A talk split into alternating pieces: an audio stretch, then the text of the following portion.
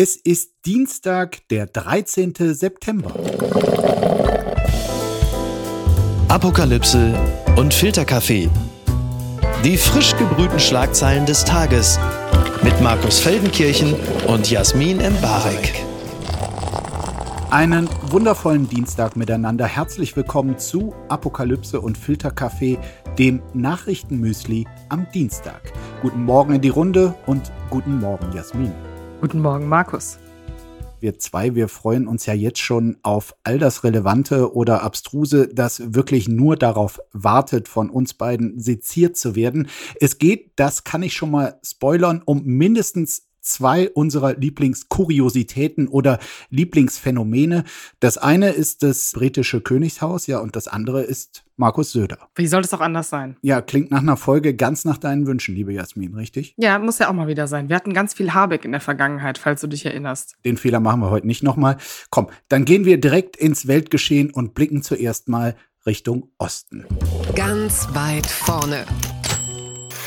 Ukraine meldet Rückeroberung von 20 Orten. Russland räumt Übermacht ein. Das berichten ganz viele, unter anderem auch die Welt. Ja, die Gegenoffensive der Ukraine geht weiter. Nach Angaben der ukrainischen Führung hat die Armee innerhalb von 24 Stunden 20 Orte im Osten des Landes von den Russen zurückerobert. Die russischen Truppen hätten die eigenen Stellungen überstürzt verlassen, heißt es. Kreml-Sprecher Dmitri Peskov zufolge wird der Kreml an dem Einsatz in der Ukraine dennoch festhalten. Aktuell gebe es keine Aussicht auf Verhandlungen zwischen Kiew und Moskau. Bevor wir das Ganze jetzt mal mit seinen Auswirkungen analysieren, Jasmin, hättest du das eine, eine solch erfolgreiche Gegenoffensive überhaupt für möglich gehalten? Ich habe es auf jeden Fall nicht, nicht für möglich gehalten, weil ich mich überhaupt nicht als äh, Militärexpertin sehe und gar nicht einschätzen konnte von Beginn an, wie stark die Ukraine sein kann oder nicht. Das heißt, äh, ich habe mich einfach nur gefreut, weil es äh, nichts war, was ich jetzt überhaupt nicht erwartet hätte. Ja, jetzt stehen natürlich all die äh, richtig dumm da, die direkt zu Beginn des Krieges gesagt hatten, das dauert fünf Tage oder drei äh, Wochen maximal. Ich hatte letzte Woche bei einer äh, Gesprächssendung im Spiegel noch Gregor Gysi zu Gast. Der hat gesagt, also die Ukraine, dass sie diesen Konflikt gewinnen könne, sei ausgeschlossen. Dafür seien die Russen einfach viel zu stark und die Russen äh, würden auch unterschätzt. Also da hat man dann schon den Eindruck, das ist irgendwie entweder sehr, sehr schlecht informiert oder Wunschdenken.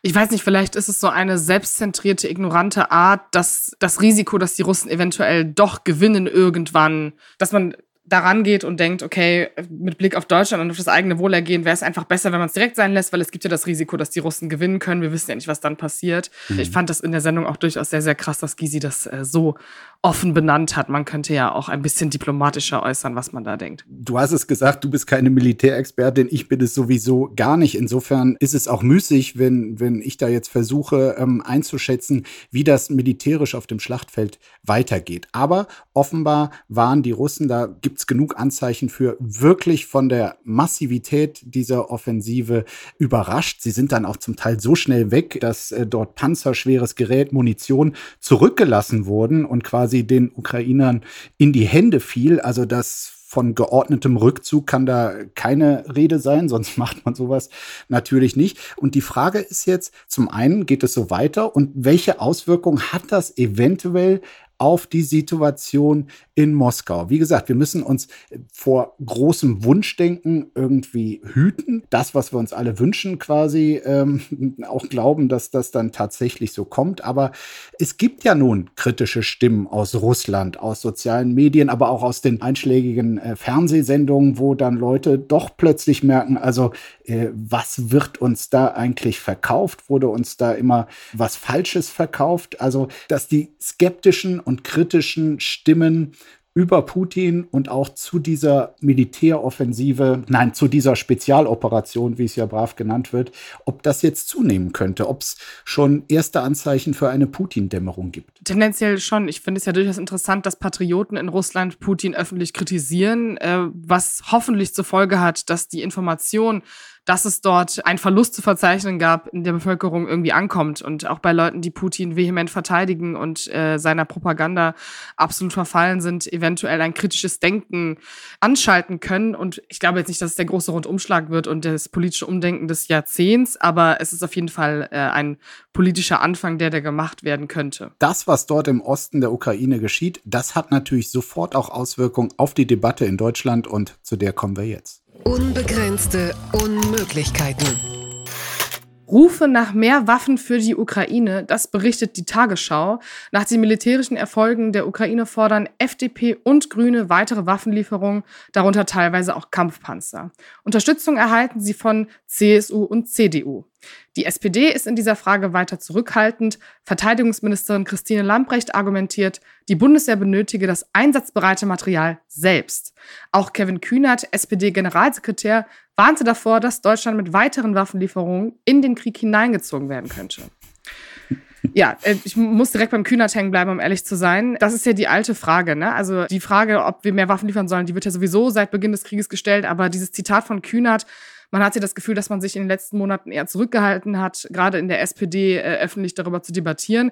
Aber das ist ja durchaus wieder ein starker Satz zu sagen, man würde mehr reingezogen werden in den Krieg, also sozusagen der Blick auf das eigene Land, falls man die Ukraine solidarisch mit diesen Waffenlieferungen unterstützt. Ich weiß nicht, was das in dir ausgelöst hat, Markus. Also ehrlich gesagt, schon als du äh, das hier eingangs vorgetragen hast, habe ich mich kurz gefragt, äh, sind wir im März oder sind wir schon im September? Weil es ist haargenau dieselben Argumente von denselben Leuten, als sei überhaupt kein Lerneffekt vorhanden, als hätte sich nichts weiter gezeigt, als hätten auch die Erfolge der äh, ukrainischen Armee, über die wir gerade eben gesprochen hätten, als hätten die 0,0 Wirkung hinterlassen. Also klar, ja. Frau Strack-Zimmermann, viele bei den Grünen, die, die fordern das seit langem. Und alles, was bisher geschehen ist, muss man sagen, hat diesen Leuten recht gegeben. Und ich meine, die Ukraine hat diese Erfolge, dass sie nicht nur standhält, sondern jetzt in Teilen sogar zurückerobern kann. Auch im Süden läuft ja eine Gegenoffensive nicht ganz ohne Erfolg.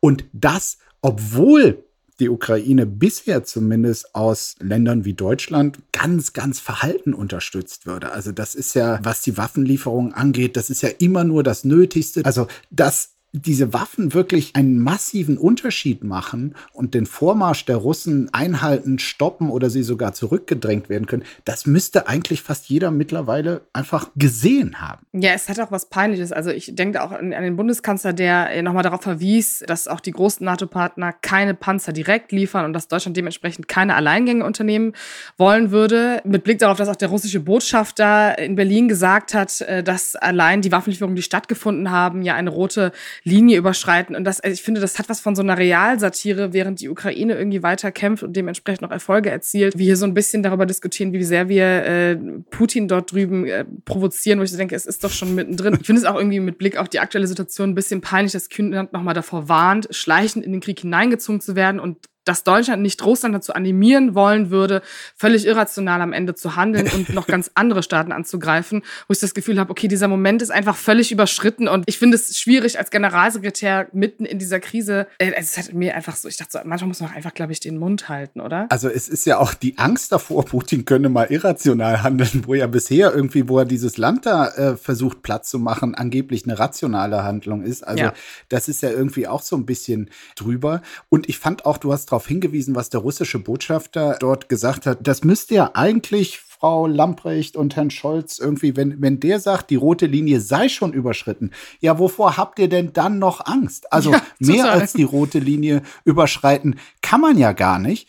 Und eine Sache war mir auch noch aufgefallen. Eines der Argumente, die von Scholz und Lamprecht ja immer benutzt werden, der Verweis auf die Verteidigungsfähigkeit und auf die Ausrüstung der Bundeswehr und auch auf die Bündnisverpflichtung. Also man könne jetzt leider keine eigenen weiteren Waffen, gar Panzer abgeben, weil dann käme man ja nicht mehr den NATO-Bündnisverpflichtungen nach. Dazu hat aber, das muss man wissen, der NATO-Generalsekretär Jens Stoltenberg glasklar und völlig richtig aus meiner Sicht gesagt, eine Niederlage der Ukraine halte er für gefährlicher als unter Plan gefüllte Waffenlager von NATO-Staaten. Ja. Also diejenigen, auf die man angeblich Rücksicht nimmt, sagen selber, ihr braucht da keine Rücksicht drauf zu nehmen, weil es gibt was Wichtigeres, nämlich das, was gerade in der Ukraine geschieht. Ja, und vor allen Dingen, also die Angst davor, was noch passiert, also du hast gerade die Drohung mit der roten Linie nochmal angesprochen, mhm. bis auf den Gashahn zudrehen, was ja gerade passiert, frage ich mich, vor welchen Konsequenzen man gerade aktuell große Angst hat. Man weiß um den Zustand Russlands sowohl wirtschaftlich als mit Blick auf die Truppen. Äh, ich frage mich, was ist denn die Angst? Ist es die Erzählung von Anfang an, dass man mit angegriffen wird? Was ist es denn? Also entweder benennt man das, finde ich auch, um sich dieser Peinlichkeit zu entziehen, zu sagen, okay, man hat vor den und den Konsequenzen Angst. Aber diese Drohung allein vom Botschafter, die fand ich, also das hatte was Lächerliches. Das ist so ein bisschen wie so ein Kindergartenkind oder so eine Erzieherin, die sagt, nee, wenn du jetzt noch einen Schritt weiter gehst, dann, dann gibt's Ärger. Aber man weiß einfach ganz genau, diese Art von Ärger ist einfach nur eine leere Drohung, um irgendeine Art von peinlicher Autorität aufrechtzuerhalten. Naja, diejenigen, die Putins Propaganda so ein bisschen bewusst oder unbewusst mitspielen, die sagen, naja, der hat ja immer noch Atomwaffen. Es gibt jetzt aber auch genug Beispiele, wo Atommächte Kriege zumindest nicht gewonnen haben und es natürlich nicht zum Einsatz von Atomwaffen kam. So, das ist das eine. Aber da habe ich noch am meisten Verständnis für, dass man Angst haben kann. Dann das zweite, Russland könne einfach so weiter nach Polen und Litauen etc. marschieren. Ich meine, wenn man sieht, wie sie schon es nicht schaffen, den Donbass zu kontrollieren, ist mittlerweile meine Angst, dass sie einfach so in Europa durchmarschieren, zumindest gesunken, muss ich sagen. Mhm. Am Anfang wusste man das ja keiner. Und dann hast du den Gashahn erwähnt. Ich meine, zur als gerade kann der Gashahn kaum sein. Ja. Nord Stream 2 läuft nicht, Nord Stream 1 ist abgeschaltet und es gibt keine Anzeichen, dass da wieder aufgedreht wird. Also insofern muss man sich davor mittlerweile auch keine große Angst mehr haben. Ich glaube, mein Schwein pfeift. IFO-Institut rechnet für 2023 mit Rekordinflation und Rezession. Das berichtet der Spiegel. Das IFO-Institut geht davon aus, dass die deutsche Wirtschaft im nächsten Jahr um 0,3 Prozent schrumpfen wird. Die Verbraucherpreise sollen im Schnitt um 9,3 Prozent ansteigen. Das betrifft offenbar auch die Haushalte stark. Die Münchner Wirtschaftsforscher gehen davon aus, dass die realen Einkommen deutlich sinken und damit auch der Konsum der Haushalte zurückgehen wird. Das geplante dritte Entlastungspaket, was ja gerade erst von der Bundesregierung beschlossen wurde, kann dies dem Institut zufolge nicht gänzlich ausgleichen.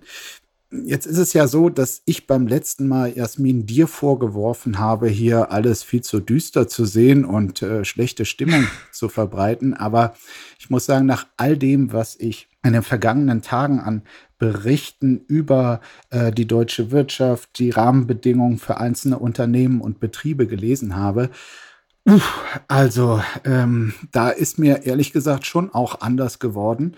Ähm, nehmen wir doch mal hier dieses Beispiel, was ja auch viel diskutiert wurde, der Toilettenpapierhersteller Hackle. Ja, berühmt durch Hackle Feucht etc., der musste jetzt Insolvenz anmelden. Und wenn man sich anguckt, was die brauchen zum Produzieren, dann ist es auch völlig klar. Und dann ist es auch völlig klar, dass es nicht dabei bleiben wird. Also die nutzen allein in ihrem Düsseldorfer Werk, offenbar haben sie mehrere, jährlich 60.000 Megawattstunden Erdgas und 40.000 Megawattstunden Strom.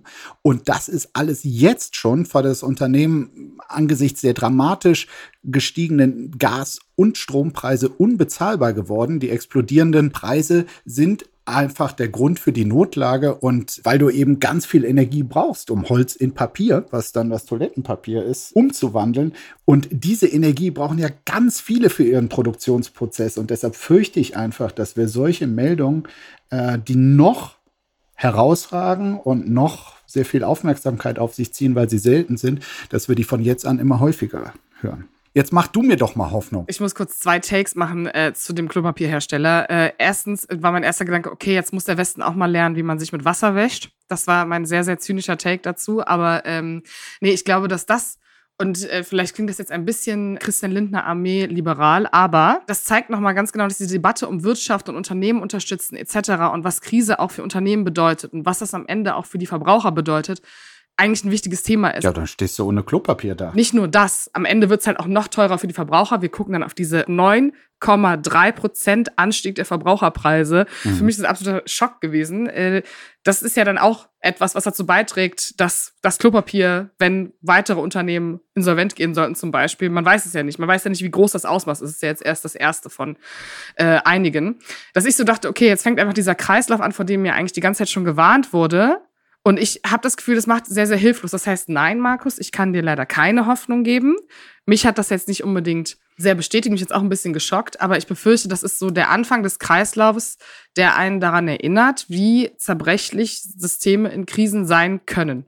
Ja, allein im August ist jetzt äh, die Zahl der Insolvenzen bei zumindest den mittelgroßen Firmen um ein Viertel gewachsen. Für den Oktober geht man schon von einem Anstieg um ein Drittel aus. Und da sind offenbar in solchen Prognosen von Instituten die gestiegenen Energiekosten und die Inflation noch gar nicht abgebildet. Dann gibt es die Sorge davor, dass äh, auch wir, die Konsumentinnen und Konsumenten, natürlich sagen, oh Gott, bei so schwierigen Zeiten, dann schränken wir unseren Konsum doch mal wirklich auf das absolut Notwendige ein, was dann wieder Riesenauswirkungen auf die Unternehmen selbst hat.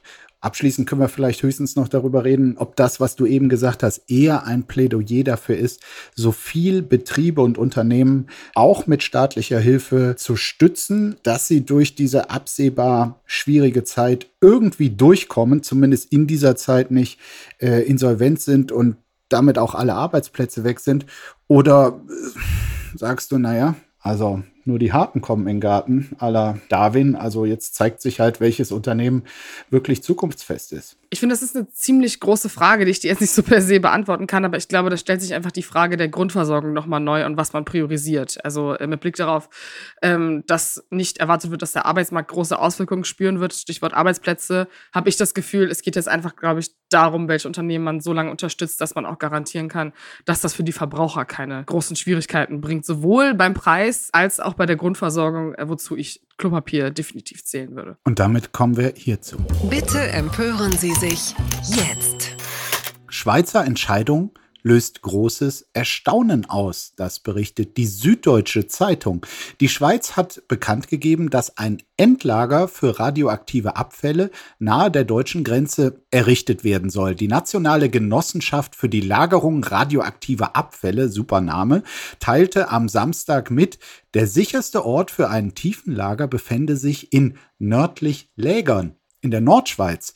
Die Region sei besonders geeignet, weil sich dort ein kaum wasserdurchlässiges Gestein im Boden befinde. Tja, große Aufregung seither nun in den baden-württembergischen Gemeinden, die sich nur wenige Kilometer entfernt von diesem Standort für das geplante Endlager befinden. Man nehme die Entscheidung mit großem Erstaunen zur Kenntnis, schreibt etwa Martin Benz, der Bürgermeister der Gemeinde Hohentengen in einer Mitteilung. Nur gut zwei Kilometer liegen zwischen dem geplanten Lager und seiner Gemeinde und auch aus dem Bundesumweltministerium gibt es Kritik. Der grenznahe Standort äh, stellt sowohl in der Errichtungsphase als auch beim Betrieb des Endlagers für diese und umliegende Gemeinden eine große Belastung dar, so ein Staatssekretär aus dem Bundesumweltministerium. Ja, wie schätzt du das jetzt ein? Ist das so eine Gemeinheit der Schweiz, um, äh, sagen wir mal, wenn man diese Lasten schon irgendwo unter die Erde bringen muss, dass das dann wenigstens noch in der Nähe von Deutschland ist? Oder glaubst du denen, dass die schon gewissenhaft geprüft haben, was jetzt da äh, tatsächlich der geeignetste Standort ist? Naja, es ist ja trotzdem in der Schweiz und betrifft ja auch äh, Menschen in der Schweiz. Wenn dieses, äh, ich glaube, dass das schon anständig getestet wurde und ich finde es auch wirklich interessant. Man brüllt die ganze Zeit, wo sind die Endlager? Da werden Endlager gesucht und ein Land setzt sich endlich mal fest und macht etwas Neues, geht endlich einen weiteren Schritt in dieser leidvollen Debatte und dann fängt man da an zu heulen, weil da in der Nähe ein kleines Dorf in Baden-Württemberg ist. Ich würde auch nicht heulen, wenn in der Nähe von Köln eins wäre. Ich finde es total absurd, weil irgendwo müssen diese Endlager ja sein. Natürlich kann man sagen, oh schade, dass es uns Azubis getroffen hat, aber daraus jetzt irgendwie so ein, es ist ja keine Intrige, sondern es geht ja hier wirklich um das Gestein, es geht um die Durchlässigkeit und also ich finde es sehr, sehr gut, dass dieses Thema mal wieder aufgegriffen wird, mal neben der Frage, ob wir mehr Atomkraftwerke brauchen, die wir ja schon äh, durch und durch diskutiert haben, Markus, äh, ist es ja auch mal schön, dass wir mal auf die Frage kommen, wo wir eigentlich den Müll lagern und was damit passieren soll. Ich finde es auch gut, wenn äh, die Debatte über, äh, ach ja, man braucht ja für diese vermaledeite Technologie auch noch ein Endlager, dass daran auch in Deutschland mal wieder erinnert wird, wo wirklich die Suche nach dem Endlager bisher eine föderalistische Farce ist, äh, wo jede Region Argumente hat, warum es unbedingt beim Nachbarn sein muss. Äh, auch die Bayern haben sich da immer sehr hervorgetan. Gerne mit großer Ernsthaftigkeit das Thema jetzt auch für Deutschland annehmen. Und ich meine, man könnte natürlich den Schweizern jetzt auch versuchen, so ein vergiftetes Angebot zu machen. Sagen, also das, was ihr da gefunden habt, herzlichen Glückwunsch. Wenn das geeignet ist, äh, dann glauben wir euch das. Wollt ihr nicht auch ein bisschen von unserem dort mit einlagern? Ja, das ist ja dann die nächste Frage. Ich finde auch die Frage nach Grenzregionen, also ich würde da jetzt raus nicht so eine Verschwörungstheorie machen. Also wenn es halt immer Grenzregionen sind, dann kann man ja auch einfach die solidarische Gemeinschaft bilden, dass Absolut. wir in unserer Gen Grenzregion und in deren Grenz das ist auch ein totaler Zungenbrecher, eine Grenzregion, dass wir dort einfach gemeinsam unseren Atommüll lagern und äh, nur ganz, ganz wenige Menschen bestrahlen. Also sollte irgendwo in Deutschland der perfekte Standort für ein Endlager gefunden werden, äh, wo sich dann auch alle Experten einig sind, ja, also besser wirst du es in Europa nicht finden. Und dann wäre mir ganz egal, ob das in Baden-Württemberg, Nordrhein-Westfalen, in Sachsen, Bayern oder äh, Mecklenburg-Vorpommern ist, dann würde ich sagen, wenn wir hier einen verantwortbar guten Ort gefunden haben, dann muss da natürlich nicht nur Atommüll aus Deutschland, sondern kann auch aus anderen Ländern hin, wenn man dann sagt, dort ist es gut aufgehoben. Weil irgendwann müssen wir uns dieser Frage stellen. Und sie wurde viel zu lange verdrängt. Total. Und ich sag dir ehrlich was, das, da kannst du mich hier drauf festnageln, in fünf, sechs Jahren. Wenn niemand kommen sollte und in dem Stadtteil von Köln daneben in irgendeinem Dorf sagt, hier können wir das lagern, ich werde nicht protestieren. Mark my words. I will. Das Kleingedruckte. Hartz IV als Stresstest, warum Sanktionen ins Leere laufen. Das berichtet die Berliner Morgenpost. Die Sanktionen sollten bei Hartz IV eigentlich dafür sorgen, dass die Bezieher von Leistungen möglichst motiviert sind, bald einen neuen Job zu finden. Eine gemeinsame Studie vom Paritätischen Wohlfahrtsverband, dem Deutschen Institut für Wirtschaftsforschung und dem Verein Sanktionsfrei zeigt nun, das klappt nicht. Die Sanktionen führen vor allem zu zusätzlichem Stress und dazu, dass die betroffenen Personen sich eingeschüchtert und stigmatisiert fühlten. Aktuell sind die Sanktionen bis Juni 2023 ausgesetzt, doch auch im von Arbeitsminister Hubertus Heil geplanten Bürgergeld sind sie weiterhin vorgesehen. Ulrich Schneider, Hauptgeschäftsführer des Paritätischen Gesamtverbands, bezeichnete den Hartz-IV-Satz und das 50 Euro höhere Bürgergeld als Armutssätze. Erst wenn die Sanktionen abgeschafft seien, könne man wirklich von einem Bürgergeld sprechen. Das ist ja eine leidige Diskussion, die wir schon lange führen. Erstens, warum man Menschen mit Hartz IV, warum auch immer äh, es dazu gekommen ist, dass Menschen das beziehen oder beziehen müssen, von Sanktionen betroffen sind, weil man das äh, Stigma, dass sie einfach nicht arbeiten wollen, weiter aufrechterhält, mit Sanktionen bestraft, auch in Krisenzeiten wie jetzt. Und da finde ich auch nochmal diese Zahl, 50 Euro höhere Bürgergeld, 5 70 Euro. Äh, das ist ja der Einkauf, der jetzt mehr kostet bei Aldi, der die 1,20 mehr für die Butter. Ne? Also muss ich, kann ich direkt sagen, äh, ich bin da relativ raus bei der Frage und bin äh, überhaupt kein Fan von solchen Sanktionen besonders in Krisenzeiten. Im Moment sind sie ausgesetzt, aber man muss schon sagen, dahinter versteckt sich wirklich eine Welt- und Menschenbilddebatte. Sanktionen waren, es wurde immer über die Höhe von Hartz IV geredet und die Debatte über die Sanktionen aus meiner Sicht wirklich vernachlässigt, weil sie sind das Eigentliche, was all dieses Misstrauen gegen den Staat und sich gegängelt fühlen in weiten Teilen der betroffenen äh, Bevölkerung über viele Jahre geweckt haben. Weil was bedeutet Sanktionen? Du gehst zu deinem Fallmanager hieß es früher, zur Arbeitsagentur. Ja, bist letztlich dessen Willkür ausgesetzt. Wenn der dir Auflagen macht und dann das Gefühl hat, du bist denen nicht komplett nachgekommen, dann sagt er so, ich sanktioniere sie hiermit. Und wenn das dann dreimal geschehen ist, so war es zumindest lange Zeit, dann konnte temporär quasi das, das Geld, das Existenzminimum auf null gekürzt werden. Ja. Und das ist dann wirklich etwas, was für mich mit Sozialstaat nichts mehr zu tun hat, weil das Existenzminimum kannst du nicht mehr kürzen, wenn du noch ein sozialer Staat sein willst. Ja. Das ist, das ist ein Hohn. Das ist wirklich ein, ein Witz. So, ich glaube, da wurden auch schon Anpassungen gemacht. Also ganz so drastisch, wie das ursprünglich war, ist es jetzt nicht mehr. Aber die FDP zum Beispiel hat in den Koalitionsverhandlungen also wie wild dafür gekämpft, dass die Möglichkeit zur Sanktionierung nach wie vor auch unter diesem neuen äh, schönen Begriff Bürgergeld enthalten ist, weil sie sagt, naja, ansonsten äh, machen sich die Leute da bequem. Ich bin ja prinzipiell kein Fan von Sanktionen, weil es beschäftigt sich einfach per se nicht mit den Problemen, die eigentlich stattfinden, sondern es ist ein schnelles Abfertigen und ein Stigmatisieren, das eigentlich dazu führt, dass äh, alle am Ende unglücklich sind und auch nicht mehr Menschen wieder in den Arbeitsmarkt integriert werden etc. Mhm. Er spricht auch nicht für die FDP, dass man sich dafür vehement einsetzt und für andere Dinge nicht. Und ich muss leider auch nochmal hier in den Raum werfen, das Existenzminimum in Deutschland ist ja überhaupt nicht angepasst an das, was Menschen brauchen. Es gibt ja diese bekannten ähm, Kreisdiagramme, Tortendiagramme, wo man dann sieht, wie viel für pro Tag vorgesehen ist. Zum Beispiel irgendwie zwei Euro für Hygiene für einen bestimmten Zeitraum. 2,70 Euro für Bildung. Dementsprechend finde ich jetzt auch diese, diese Erhöhung äh, ab dem 1.1. auf diese 500 Euro ist jetzt kein großer Gewinn äh, mit Blick darauf, dass wir ja auch wissen, wie viel Kosten uns erwarten in nächster Zeit. Ich sehe, wir sind uns da weitestgehend einig. Äh, man muss nur sagen, also was zum Beispiel die FDP argumentiert, ist ja, naja, es muss schon einen Unterschied geben zwischen demjenigen, der arbeiten geht und äh, sehr, sehr wenig verdient und demjenigen, der nicht arbeiten geht. Und deshalb beharren sie dann weiter auch auf, also wenn da jemand vom Staat die Unterstützung will, dann muss er auch kooperieren. Und wenn er nicht kooperiert, wie gesagt, ich habe ja schon gesagt, da ist auch viel Willkür mit am Start.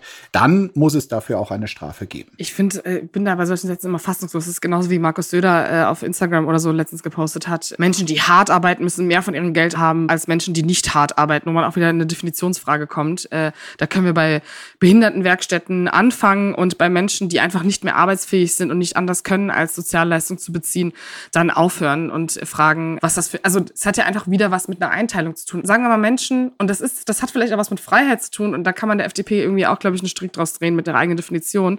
Wenn es einen Sozialstaat gibt und den braucht es, äh, wird es auch immer wieder zwischendurch Menschen geben, die vielleicht sagen, okay, es lohnt sich für mich mehr, vielleicht mit 600 Euro weniger zu leben, als ich haben könnte, wenn ich arbeiten gehe. Aber ich werde nicht arbeiten gehen. Und das als Masse zu sehen und zu suggerieren, dass das der Großteil der Menschen ist, der Sozialleistung bezieht, ist einfach ein absolut, finde ich, äh, sozialfeindliches Bild der Gesellschaft und äh, ist definitiv nichts, was ich jemals äh, unterstützen oder verteidigen werde. Endgültig zu weit gegangen. King Charles III. führt Trauerprozession in Schottland an.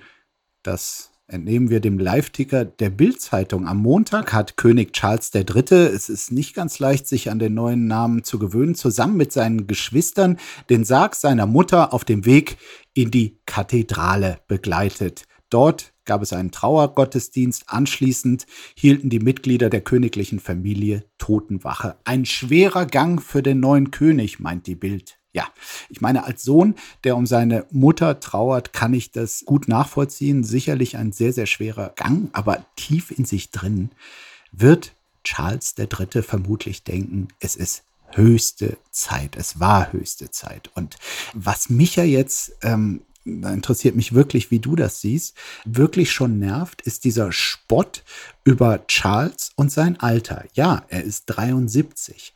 Aber nur an dieser Zahl kannst du doch überhaupt nicht festmachen, ob er jetzt in der Lage ist, die Rolle des Königs adäquat auszufüllen, ob er zeitgemäß ist, ob er vielleicht auch innovative äh, Ideen hat. Ich meine, der Mann hat wirklich für die Megathemen der Gegenwart Umweltschutz, Artenvielfalt, Nachhaltigkeit geworben, als das Gros der Menschheit solche Themen noch irgendwie für Hippie-Spinnereien gehalten hat. Und er hat sich da engagiert, das thematisiert, hat es auch vertieft und da ist er für mich ehrlich gesagt geistig irgendwie viel frischer und zeitgemäßer als zum Beispiel sein Sohn William, von dem ich noch überhaupt keine interessante Beobachtung zum Weltgeschehen oder zur gesellschaftlichen Lage in Großbritannien gehört habe. Also ich glaube, da wird Charles wirklich aufgrund seines Alters unterschätzt und das Alter hat andererseits nichts damit zu tun, wie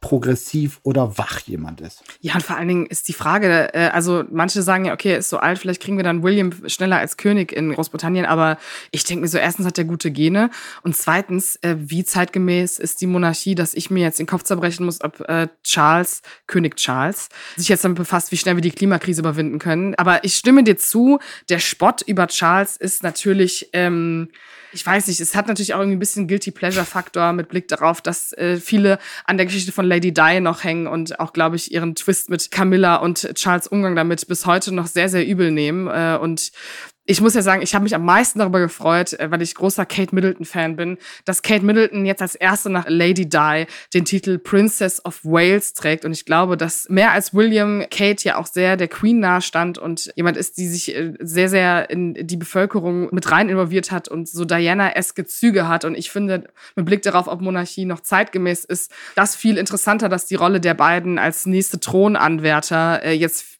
viel größer wird. Ähm, und ich glaube auch, dass Charles sich der Beliebtheit der beiden sehr, sehr bewusst ist. Und ich glaube, dieses Quartett von ihm und Camilla und dann William und Kate äh, einfach eine sehr, sehr große Rolle spielen werden, mit Blick darauf, dass Harry und Meghan ja auch äh, nicht mehr so viel damit zu tun haben ich mache mir nur immer Sorgen, ob Prince Charles, äh, Prince, guck mal, jetzt habe ich schon wieder Prince Charles gesagt. Ich werde niemals auf König ja, Charles kommst da durcheinander. klarkommen. Ähm, Aber gib dir noch zwei, drei Jahre, dann hast du das. es gibt eine große Diskussion ja um seine Finger. Ich weiß, absoluter Themenwechsel. Hast du mal ein Bild von seinen Händen in den letzten drei Jahren gesehen, Markus? Äh, nee wirklich noch gar nicht. Ich gucke da aber auch nicht hin. Also mich interessieren da andere Sachen. Was, was gibt's denn da an den Händen? Nee, das ist ganz wichtig. Also wir haben ja gesehen, äh, die Queen hatte in ihren letzten Tagen ja auch sehr, sehr blaue Hände. Und dann habe ich mich nochmal mit Charles Händen befasst, die unfassbar groß und geschwollen und blutrot angelaufen sind Ach, die ganze Schande. Zeit. Und ich, und der, dass er seinen Ehering sogar am kleinen Finger trägt. Klingt ja furchtbar. Äh, und ich mir so die ganze Zeit denke, was ist eigentlich da los? Geht's dem eigentlich gut? Können wir uns da auf die Gene verlassen? Ähm, musst du dir auf jeden Fall mal kurz geben, weil diese Bilder sind wirklich, ähm, das ist mehr als besorgniserregend. Gut, ich werde ihm auf die Finger schauen, aber andererseits musst du jetzt sagen, äh, wenn wir hier bei Prognosen über seine Lebenserwartung sind, ich meine, genetisch kannst du eigentlich gar nicht besser unterwegs sein. Ja, sein Vater wurde 99 Jahre alt, seine Mutter jetzt immerhin 96 Jahre. Also da würde ich schon sagen, also ja, vielleicht habe ich zu wenig auf die Finger geschaut, aber auch wenn ich ins Gesicht schaue, also da, da sehe ich durchaus noch einen vitalen Mann vor mir. Und wie ich ja eben auch gesagt habe, auch einen, der sich mit Gesellschaft und Zeitgeschehen irgendwie intellektuell auseinandersetzt und aus meiner Sicht auch viele richtige Schlüsse daraus gezogen hat. Und deshalb verbinde ich tatsächlich trotz seines Alters eine gewisse Hoffnung mit ihm, weil er hoffentlich auch nicht so chronisch unpolitisch ist wie seine Mutter. Also wo man ja wirklich den Eindruck hatte, da kann politisch der größte Mist in Großbritannien gerade äh, sich wieder entfalten und sie sitzt einfach nur grinsend daneben. Also diese Haltung, wenn das Monarchie noch irgendwie rechtfertigt, dann würde ich sagen, dann äh, brauchen wir wirklich keine Monarchie mehr. Ein Monarch, der auf der Höhe der Zeit ist und vielleicht ein paar Impulse für gesellschaftliche Debatten gibt, das fände ich noch halbwegs äh, in Ordnung. Ansonsten so eine, die da die ganze Zeit dabei sitzt, dafür bräuchte ich jetzt auch keine Monarchie. Ich finde ja interessant, wie brennend du für Charles plädierst. Äh, dein Wort in Gottes Öhrchen, dass das so eintritt. Ich würde es begrüßen, wobei ich die Debatte darum, wie sehr Monarchie noch gebraucht wird, äh, auch interessant finde und hoffe, dass es da mit Blick auf Kolonialisierung etc. durchaus Aufklärungsarbeit gibt. Unbedingt. Ähm, aber ich muss eine Sache reinschieben. Ähm, in einer Sache gebe ich dir nämlich total recht, dass Charles König äh, geworden geworden ist oder wird, die offizielle Krönung passiert ja noch, ist auf jeden Fall besser als alles andere, was es da gegeben hätte. Ich bin zwar eine kleine, ähm, also ich liebe Anne, und ich bin da so wie, wie Philipp. Es wäre auch meine Lieblingstochter gewesen, wenn man The Crown geguckt hat. Mhm. Aber dass ähm, Prince Andrew nichts mit der Thronfolge zu tun hat und als einziges Erbe auch die Corgis der Queen erhält, Markus, das ist wirklich das Einzige an diesen ganzen Meldungen, das mich wirklich aufrichtig glücklich gemacht hat. Das ist der Gewinner der ganzen Angelegenheit, oder? Total. Der kriegt die Hunde. Ja. Wer die Hunde der Queen bekommt, ist der eigentliche König. Kann man das so sagen? Nee, der König der Herzen. Söder ist. Hashtag Söder frühstückt. Markus, ich habe dir etwas mitgebracht. Ich weiß, es ist schon ein paar Tage her, aber ich musste dir das heute mitbringen. Ähm, ich habe dir das Bild schon gezeigt. Es ist ein Instagram-Post. Nein, es ist zu früh dafür. Nee, früh. du musst da jetzt durch. Da müssen die Zuhörer durch. Ähm, es ist ein Instagram-Post von Markus Söder. 8. September, sein Frühstück, nachdem er bei Maischberger war. Ja, die Zuhörerinnen, die können es ja gerade nicht sehen. Denen geht es da echt besser als mir. Die müssen jetzt Instagram aufmachen, weil auf seinem Frühstückstableau stand Orangensaft, Eiersalat, Rollmops, Lachs und rohe Zwiebeln. Brr. Der Text dazu ist aber das, was mich eigentlich, das mich final tötet.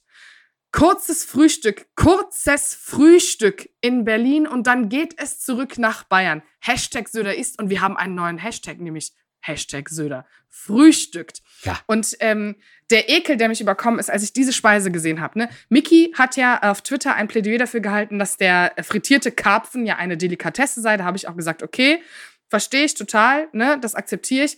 Aber da muss ich wirklich sagen, als großer Söder-Ist-Fan, ist das ein Katerfrühstück gewesen? Ein Depressionsfrühstück? Was ist los? War die Sendung bei Maischberger so schlecht, dass man sich das reinziehen musste morgens? Und wie muss man danach aus dem Mund gerochen haben? Hat man keine Gallensäure, Magensäure, die einem zum Anschlag steht? Möchte man nicht einfach nur. Nee, ich, sorry, Max, aber es ist so widerwärtig, dass ich nicht mehr kann. Ich weiß gar nicht, wie viel ich am Vorabend hätte trinken müssen, dass mich eine solche Speise anlacht. Nee, für mich wäre es nichts. Mein Kardiologe würde, glaube ich, auch äh, abraten. Aber ähm, das Erstaunliche ist ja, äh, es heißt ja immer, äh, Söder würde so gut wie überhaupt keinen Alkohol trinken. Das heißt, es ja. war gar kein Katerfrühstück.